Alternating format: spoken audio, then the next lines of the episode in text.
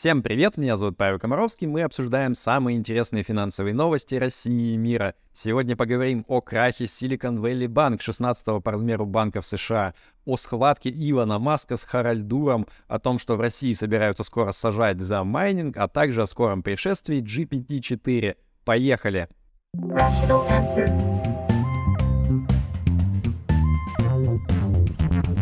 Rational answer.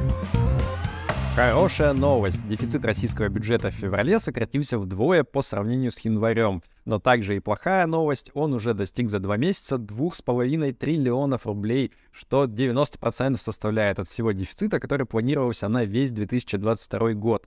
Минфин на это все продолжает говорить, что все идет по плану, все нормально, но, если честно, закрадывается со стороны подозрения, что вот как-то немножко слишком быстро перевыполняется план по дефициту, может быть, пора было бы уже и притормозить. Помните временные ограничения на снятие валюты из российских банков? Ну вот про то, что нельзя больше 10 тысяч долларов снимать по вкладам, открытым до 9 марта 2022 года. Так вот, эти временные ограничения на прошлой неделе ЦБ опять продлил, на этот раз до сентября 2023 года. А, ну, как обычно, нет ничего более постоянного, чем временные меры. Но, в принципе, если следовать из логики, что доллар — это грязная зеленая бумажка, то все правильно, надо российских граждан от нее защищать. Пусть лучше в чистеньких розовых рублях сразу все получают и точка. Rational. Издание «База» пишет, что к ним в руки попал очередной проект закона о майнинге и криптовалютах, который якобы собираются рассматривать на одном из ближайших заседаний Госдумы. И там в целом довольно-таки жестковато. Ну вот, например, э, всем майнерам надо будет декларировать свои криптокошельки, а если они этого не сделают, то им будет грозить срок до 4 лет заключения. Ну то есть буквально на майнил выпил в тюрьму. Дальше, за незаконную организацию обращения цифровых валют в России, ну то есть за такую вот, которая практически в каждом криптообменнике происходит сейчас в России, будет грозить э, заключение до 7 лет включительно. А, но, впрочем, с другой стороны, всяких разных вариантов таких законов мы за последние несколько лет видели довольно много, и из них что-то довольно мало в итоге приняли. А, но как бы то ни было, я думаю, что и про этот закон тоже есть э, большой шанс, что его в таком виде не примут. Да и тем более, как мы помним, в прошлом году Центробанк и Минфин все никак не могли между собой договориться, а как они вообще видят дальнейшее развитие крипторынка в России. Как бы то ни было, остается только ждать и наблюдать за всем этим. Главная финансовая новость прошлой недели — это, конечно же, крах 16 по размеру банка в США под названием Silicon Valley Bank — ну, как следует из названия, он занимался как раз-таки вот э, Кремниевой долиной, то есть работал с разными всякими стартапами технологическими и так далее. И бизнес пер очень хорошо. Как вы помните, в 2020-2021 годах был как раз бум, потому что Федрезерв США очень много денег начал вливать в экономику, чтобы бороться с ковидом. Ну и на волне этих вливаний все начали дичайше просто инвестировать как раз-таки в тех стартапы, они гребли деньги лопатой, и, конечно же, большую их часть клали как раз-таки вот в этот Silicon Valley Bank, так что его депозиты, они в три раза достаточно быстро вырос, выросли.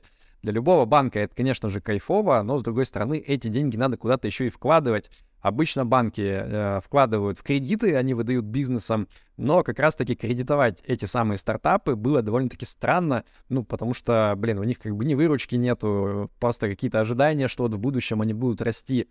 Поэтому банк решил пойти по другому пути и в э, фондовый рынок вкладываться. Ну, понятно, что не во всякие там акции Теслы типа с плечом, нет, э, такой ерунды они, конечно же, не стали делать. Они стали в самые вот такие консервативные, надежные ценные бумаги, в облигации вкладываться, в облигации США государственные и в ипотечные бумаги, которые обеспечены жильем. А, Причем в тот момент, э, ну, как я сказал, ФРС, они вот пытались поддерживать изо всех сил э, экономику США, и поэтому на нуле практически держали ставку процента. Соответственно, банк, конечно же, не хотел под 0% вкладывать, и он э, решил вложиться в более длинные бумаги. Ну, потому что если ты вкладываешься в облигацию, которая гасится лет через 10, э, у нее, как правило, будет э, ставка процента повыше. Вот они и ввалили кучу денег э, в эти самые ипотечные бумаги, которые гасились вот как раз где-то там лет через э, 5-10 под ставку, ну, примерно полтора процента годовых. А что начало происходить э, в 2022 году? Федрезерв начал дичайше поднимать ставку процента, потому что инфляция разгулялась в США, было страшно, надо как-то с ней бороться. Ну а как бороться? Наоборот, сдерживающую денежно-кредитную политику начинать.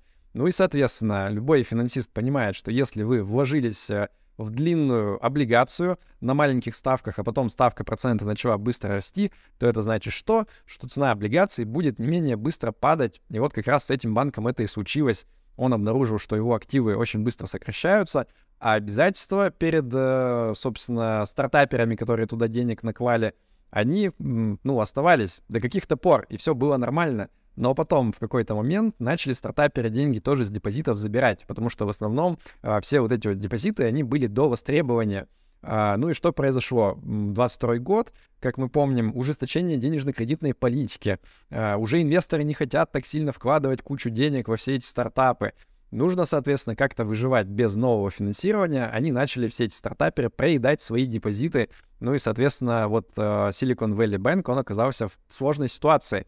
У них, с одной стороны, депозиты все просят забрать потихоньку, а отдавать их как бы особо и нечем, потому что деньги, они заморожены в этих самых длинных облигациях. Ну, то есть как заморожены? Можно эти облигации продать, но тогда придется признавать убыток. В общем, это все какое-то время длилось, э, никто особо на это не смотрел. И вот как раз где-то в марте стартаперы вдруг посмотрели на баланс этого банка и поняли, что что-то как-то немножко очково. А здесь кроется одна из больших ошибок, на самом деле, Silicon Valley Bank. А, он вот прям сделал ставку на одну конкретную индустрию, на стартаперов. А, а они между собой все очень плотно общаются. Ну и там причем довольно много умных ребят на самом деле. Uh, ну и в итоге они начали просто между собой там созваниваться, э, письма друг другу писать, что типа, ребята, лучше бы денежки забрать на всякий случай из этого банка. В общем, там десятки миллиардов долларов начали забирать э, буквально на э, уровне там одного дня, недели и так далее. Ну и, собственно, закономерный итог. Э, в конце прошлой недели регуляторы калифорнийские, они начали процедуру банкротства этого банка. Причем в США по закону застрахованы все вклады до 200 250 тысяч долларов. Все, что сверху, тут, увы, уже как получится. А, многие стартаперы в итоге попали. Можно почитать там в Инстаграме, еще где-то, где достаточно известные люди пишут, типа, я с утра кофейку выпил, все было хорошо, а потом мне написали, что все деньги нашей компании, нашего единорога технологического, они все, если честно, недоступны, и хрен знает, когда вообще можно будет их получить довольно печально, но не только стартаперы пострадали, еще и криптоны тоже, потому что э, USDC достаточно известный стейблкоин, э, про который я в том числе говорил, что он э, надежный, у меня у самого денег достаточно много в USDC лежит. В общем, у него часть его резервов, оказывается, была как раз-таки вот в этом самом банке SVB, Silicon Valley Bank. Причем сначала было непонятно сколько, потом выяснилось, что чуть больше 3 миллиардов там зависло. А, это где-то примерно 7-8% от всех резервов Circle компании, которая USDC выпускает. Ну и в итоге на этих новостях USDC на выходных бодро депегнулся на 10%. То есть э, на момент субботы э, примерно 90 центов давали на разных криптобиржах за один USDC. В общем, а, выглядит, конечно, это все не очень, но, на мой взгляд, как только начнется рабочая неделя, к тому моменту, как вы будете смотреть этот ролик, скорее всего, а, ну как, к моменту, когда уже вечером по российскому времени к утру по времени США уже, я думаю, арбитражеры все-таки должны немножко выровнять ситуацию, и курс USDC должен вернуться гораздо ближе к одному доллару. Но, смотря вперед, наверное, было бы логично, если у вас все лежит в USDC, понемножечку диверсифицироваться и в какие-то другие криптомонеты, ну, хотя, черт его знает в какие, потому что э, из стейблкоинов как-то в итоге практически все зашкварились. Что там внутри тезера, вообще непонятно, если честно. Э, многие, кстати, злорадствуют про то, что вот, ага, типа, вы говорили, что тезер полная херня, а на самом-то деле он самый, типа, стойкий оказался. А вот эти все хваленые USDC, они все обвалились в итоге. Но как мы видим, это частично справедливо, да, действительно, дипек со стороны USDC был, но это, конечно, не значит, что с тезером все хорошо, потому что э, есть классная картинка, мем, сейчас вот на экране, наверное, появится, где про то, что USDC — это такой прозрачный шкафчик, за которым видно, что посуда накренилась, если открыть, то все вывалится. А тезер — это тот же самый шкафчик, просто непрозрачный. И вот это вот спокойствие по поводу тезера, оно в большой степени обусловлено тем, что люди просто не знают, что там внутри, и поэтому такие, ну окей, нормально, наверное, все ок. В общем, э, как бы то ни было, помимо USDC еще и DAI пострадал, потому что у него тоже часть большая резервов USDC как раз. BUSD с ними там разборки идут э, со стороны э, американских регуляторов, тоже что-то как-то очково. Короче, куда ни плюнь, везде какая-то хрень. Поэтому советов я никаких давать не буду. Э, про себя могу только сказать, что я подумал, что, наверное, пора себе какого-нибудь биткоина прям по шифропанковски прикупить. Uh, ну, потому что я давно уже хотел. В целом, как бы вот общий уровень, на мой взгляд, сейчас достаточно привлекательный для этого. Опять же, не является инвестиционным советом, говорю просто про себя. Uh, я думаю, что я готов теоретически потерять все эти деньги, которые я потрачу на биткоин. Uh, ну, может быть, там через энное количество лет он и много вырастет. Хрен его знает. А, вот. А, ну, с другой стороны, риски, конечно, есть того, что он будет и падать сильно вниз. Такие дела. Никто точно не знает, что кого. Но давайте вернемся к нашему банку Silicon Valley. А, что с ним будет дальше? непонятно. Либо его прям забанкротят показательно, заставят распродать все активы и поделят между вкладчиками. Это, в общем-то, не катастрофический вариант на самом деле, потому что, э, ну, у него активов-то реально полно на самом деле. Это не то, что вот как в FTX, типа, э, навкладывали денег, и куда они делись, никто не знает. Нет, э, у них есть реально ценные бумаги. Да, они просели в цене, но в целом это все равно нормальные активы. Соответственно, если будут все распродавать и возвращать деньги, э, я думаю, что достаточно большой процент денег всем вернут. Сколько точно, я не знаю. Ну, моя вот грубая оценка, может быть, процентов 80, а, может быть, меньше, может быть, больше, черт его знает. Но, с другой стороны, банкротство 16 по размеру Банка США, ну, это как бы тоже неприятно, согласитесь. Поэтому я думаю, что регуляторы США, они изо всех сил будут все-таки пытаться вот найти кого-то, кто купит э, там целиком или частично этот банк и э, своими деньгами закроет образовавшуюся дырку а, ну, потому что в целом-то как бы бизнес сам, он норм. То есть еще буквально вот недавно сам банк, он оценивался на бирже достаточно хорошо. А, у него там есть э, налаженные связи, сеть офисов, сотрудники и так далее. И вот кому-то поглотить этот банк выглядит не самой тупой идеей на самом деле. А, вот, поэтому это был бы прям идеальный вариант для всех кто-то купит банк, своими денежками закроет дырку, э, в итоге ему не понадобится продавать эти облигации, он там досидит какое-то время до погашения, может быть, они вообще отскочат потом, когда мы увидим, например, через год обратное снижение процентных ставок со стороны ФРС. А, ну и, соответственно, это поможет в каком-то смысле избежать такой вот э, большой финансовый коллапс, э, когда один банк падает, все начинают думать, блин, а кто же будет следующий? А, и это на самом деле, кстати, вот тоже один из больших вопросов, а, потому что, да, мы в моменте видим, что а, какие-то нишевые такие банки, да, зашатались. Вот на той неделе мы обсуждали Silvergate, который занимался криптонами. А, еще один банк на C Silicon Valley Bank, как мы видим. А, третий на C Signature Bank, тоже, собственно, занимается криптой, с ним тоже не все хорошо. А, и вот есть такая тенденция, что, может быть, и другие банки, не только на Си, окажутся в этой же лодке, ну, потому что сама вот эта вот фундаментальная ситуация, когда у тебя есть дисбаланс между обязательствами и активами, она, в принципе, присуща множеству банков. Uh, потому что, ну, в принципе, банк этим и занимается. Он берет деньги у одних людей под один срок и выдает под более высокую ставку другим людям под другой срок. Соответственно, когда происходит набег на банк, и все просто э, чохом бегут и начинают пытаться забрать свои деньги, любому банку будет сложно. Конечно же, Silicon Valley Bank, он прям совсем поступил как-то, ну, странновато, если честно. У них там даже есть странная история про то, что э, где-то в начале 2022 года главный э, начальник отдела рисков этого банка, э, она просто такая, сори, ребят, я увольняюсь, как вы там, как знаете, сами оставайтесь. И в итоге банк почти год прожил без э, главного человека по рискам. Э, ну и вот, собственно, результат мы видим. Uh, вот. Но, тем не менее, как я сказал, у многих банков фундаментально та же самая проблема, не в таком объеме, но она есть. И, конечно же, многие банки, они тоже инвестировали в длинные облигации, uh, поэтому вот эти вот как бы скрытые убытки на балансе, они есть у многих банков, а, и поэтому, в общем-то, если а, ФРС будет продолжать США поднимать ставку, мы можем увидеть, а, что такие проблемы, они будут все чаще и чаще появляться. Да и, в общем-то, если даже не будет сильно поднимать, продолжать, а где-то вот зафиксируется на уровне там плюс-минус 5%, ну, проблемы тоже есть у всех этих банков. Поэтому я думаю, что сейчас ребята из ФРС, из регуляторов США они все сидят и прям плотно думают, а, блин, а как же сейчас все это разруливать, чтобы, с одной стороны, ну, как бы не вспугнуть э, всех людей, всю финансовую систему в США, чтобы все не ринулись забирать деньги из банков и под матрас их прятать, А, но с другой стороны, как бы не хочется просто деньгами налогоплательщиков просто брать и затыкать любую дырку, а, поэтому немножко сейчас сложная перед ними задача. Я надеюсь, что они разрулят это все аккуратно. Фу, самая длинная новость за всю историю Rational News. Сорян, ребята, извини, монтажер, это того стоило. Rational answer. Президент США Джо Байден поделился своими ценными мыслями о том, как бы надо сократить бюджетный дефицит США. И основная его идея, спойлер, такая, что нужно больше всем платить налогов. В общем, Байден говорит, налог на прибыль корпораций надо поднять с 21% до 28% сразу. Самые обеспеченные семьи в США сейчас платят где-то примерно средний подоходный налог около 8%, а вот нужно его поднять до минимальной планки в 25% для богатеев. Ну и байбеком акций тоже досталось. Налог на байбеки хотят поднять с 1% до 4%.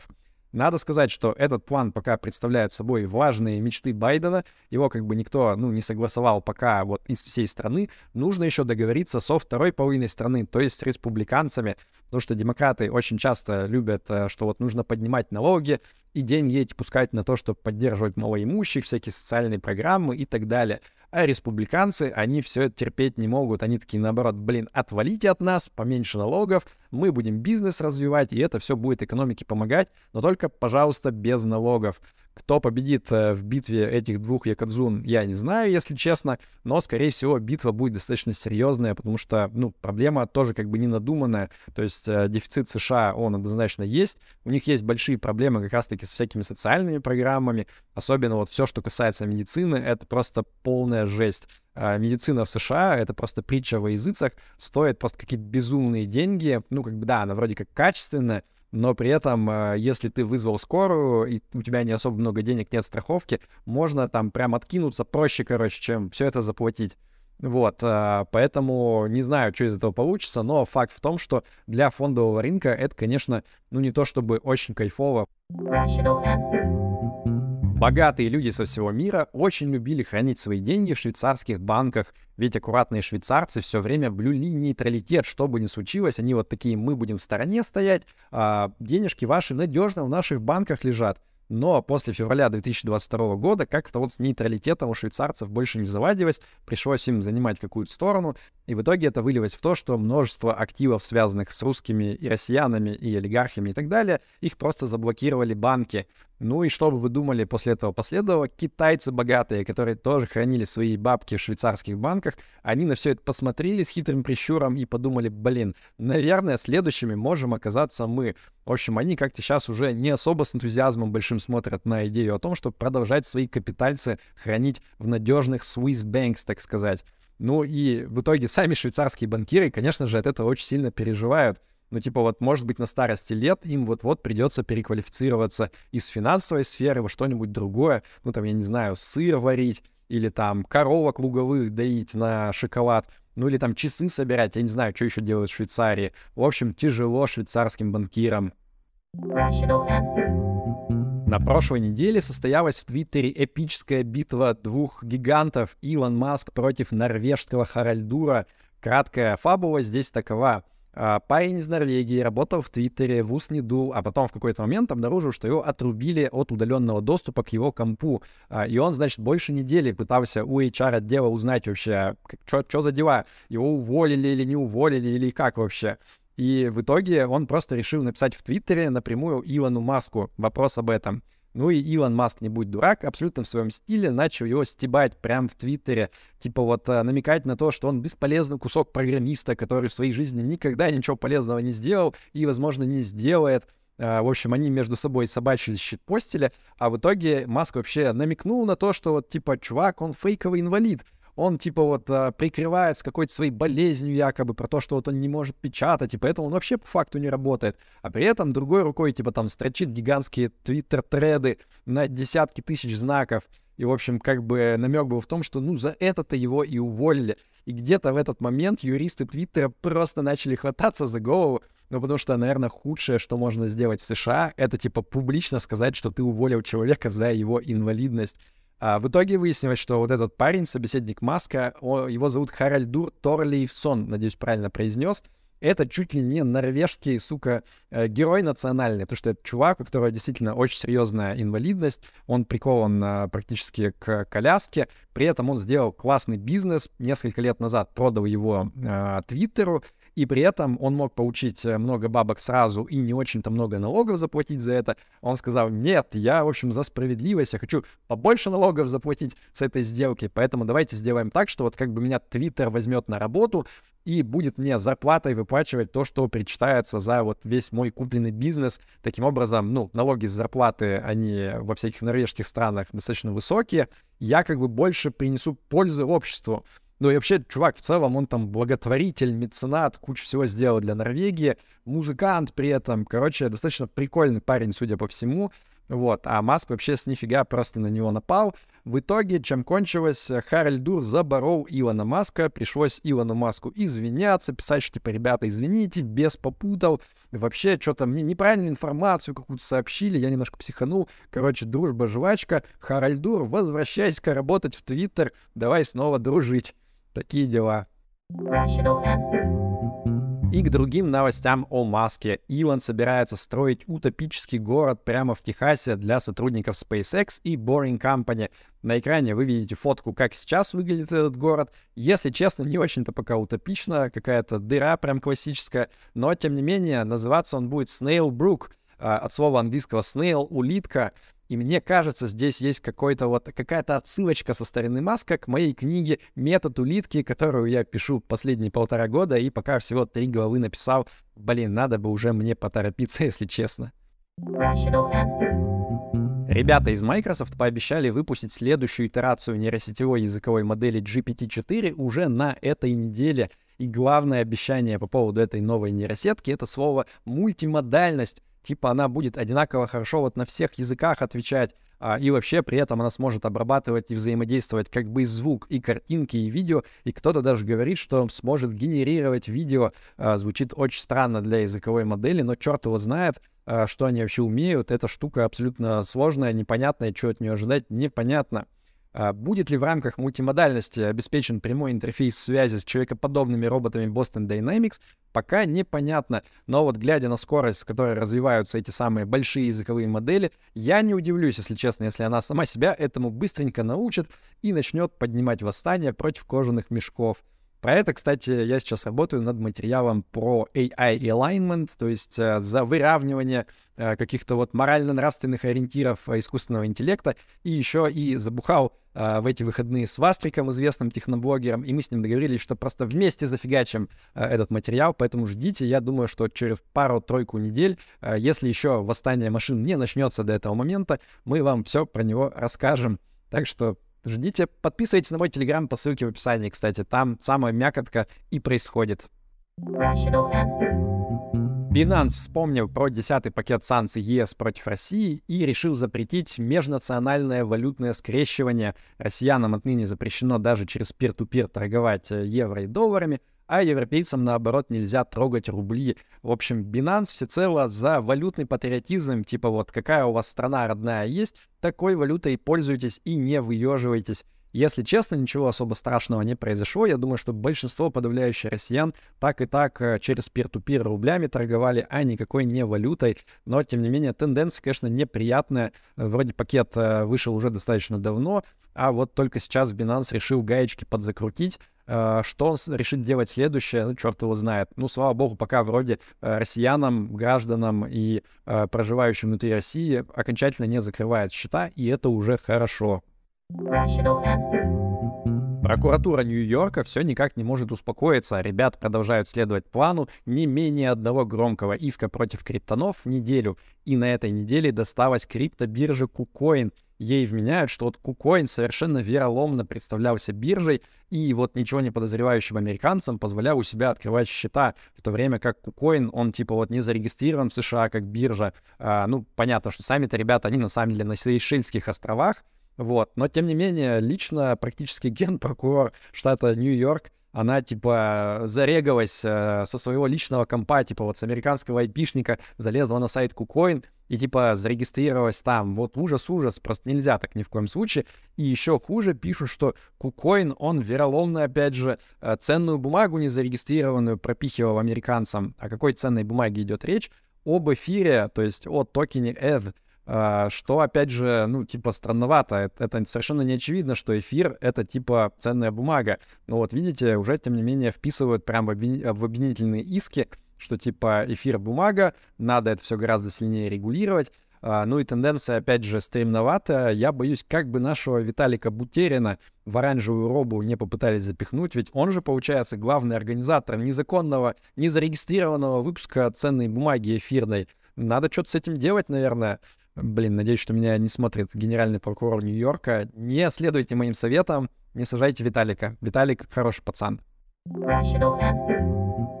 Wall Street Journal выпустили расследование про то, как ребята из Tether занимались подлогом банковских документов. А, ну, вы же знаете, банки с криптонами, в общем-то, не очень хотят работать, а если у тебя бизнес по выпуску стейблкоинов с фиатным обеспечением, то вот банковские счета вам как раз-таки очень нужны. А вот Wall Street Journal пишет, что тезеровцам пришлось открывать банковские счета на подставные всякие там фирмы, и даже хуже, через эти счета там какие-то якобы террористы свои грязные делишки проворачивали. В общем, не знаю, если честно, в банковский подлог я охотно верю, а вот террористы немножко выглядят как притянутые за уши ко всей этой истории до более громкого заголовка.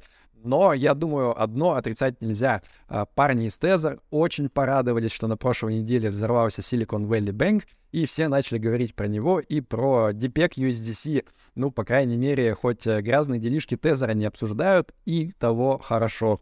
Rational answer. Перед тем, как я расскажу вам традиционную хорошую новость недели, не забудьте лайкануть этот видос и подписаться на мой канал, если вам было интересно. А еще огромное спасибо всем ребятам, которые поддерживают на Патреоне за валюту или на Бусти за рубли нашу передачу. Их список на экране. Ребята, вы прям пацаны-котята. А теперь к хорошей новости недели. Я ее забыл придумать, поэтому еще раз повторюсь. Э, мы, наконец, вживую повстречались с Вастриком, охрененный блогер, выпили пиваса и договорились сделать совместный коллаб про искусственный интеллект. Будет в итоге бомба, поэтому ждите. Да прибудет с вами разум. Пока.